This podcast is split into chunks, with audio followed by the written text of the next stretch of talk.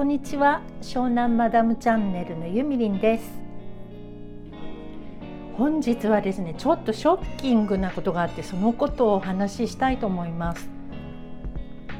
私が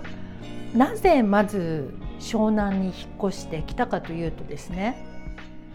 大磯に住んでるお友達がいてその子のお家に遊びに来た時にあまりにも素敵な生活だったので、えー、私もこんな海の近くで生活してみたいなと思ったのがきっかけであれよあれよという間に引っ越してきちゃったんですね。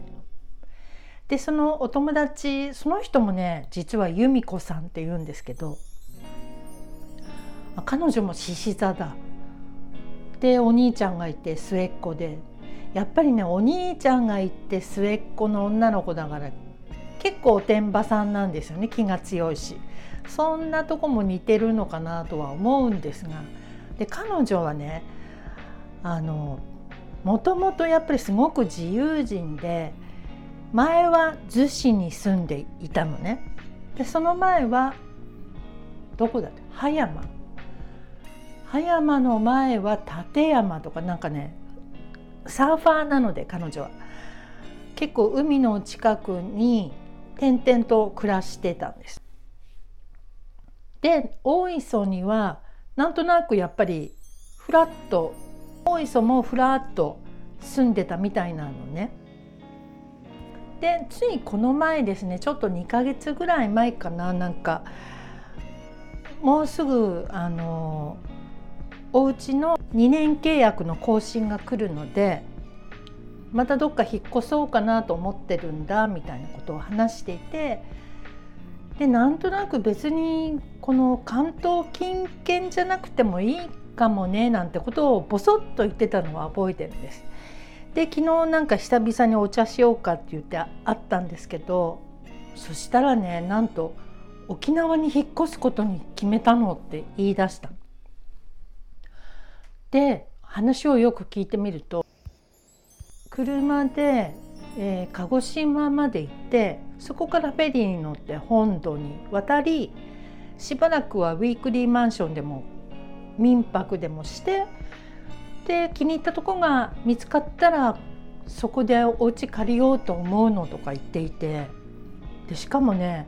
もう家具も全部売っ払っちゃったとか言っててなんか何にも持っていきたくないんですって車にワンちゃんがいるのでワンちゃん乗せてあと車に積めるだけの必要なもの以外はもうなんか全部捨てたいのとか言っててなんかそんな感じで9月の末に、えっと、沖縄に引っ越すそうです。ちょっとねそれ聞いて私度肝を抜かれましてまあ私もいきなり湘南に引っ越してきた口なのでね、まあ、それはその由美子さんの影響も結構あったと思うんですよ。その一人ですごく力強く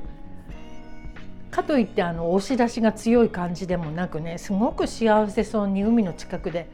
暮らしてる彼女を見てでお仕事はあのもちろん東京とかに来ていたしあ私もこんな暮らしがしてみたいなと思ってそう思ったらもうポンポンポンポンとお家も決まっちゃったりしてで引っ越してきたんですけどさすがにね家も決めずに沖縄に引っ越すと聞いてあっけに取られたというかでも彼女はそれを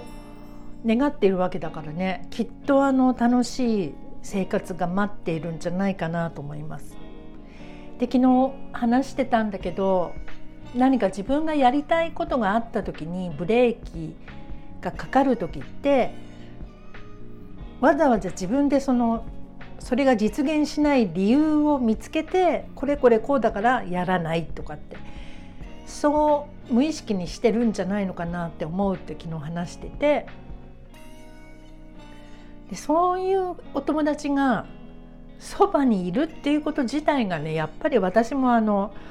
ちょっと普通の人とは違う生き方を今後もしていくんだろうなっていう気がします。で昨日その由美子さんのお話聞いていてそっか別に関東じゃなくてもいいんだっていう気持ちがすっごく強くなってきちゃってだけどね今のこのお家はすごく気に入ってるので当分引っ越すつもりはないんですけどとにかく再来年に多分娘たちがロンドンかパリに1年半ぐらい引っ越す予定なんですね。でそれで私もちょっと長期でお邪魔お邪魔っていうか遊びに行ってまあなんかアパートメントでも借りて住んでみようかななんてちょっと思っているのでとりあえずそこまでは動かないと思うんですけどもしかしたらパリかロンドンで素敵な恋人ができてそのまま結婚して向こうに移住なんてこともありえるなーなんて考えたりして。まあ分かんないですけどね。先のことは本当に分かんないので何がこの先自分に待ってるんだろうと思ってちょっとワクワクします。まあ、とにかくその由美子さんねしかも9月の末って結構沖縄とかさ台風が来るじゃない。大丈夫なのかしらとかちょっと思うけど。今後はあの随時今日はどうしてんのか連絡してくれって。でリクエストしておきましたので今後の由美子さんの、えー、日々に私は目が離せません。でもいいですね。ああいうお友達が近くにいるっていうのは私もすごく触発されるというか。やっぱりさなんか何の何の何て言うのかしら緊張感もなくって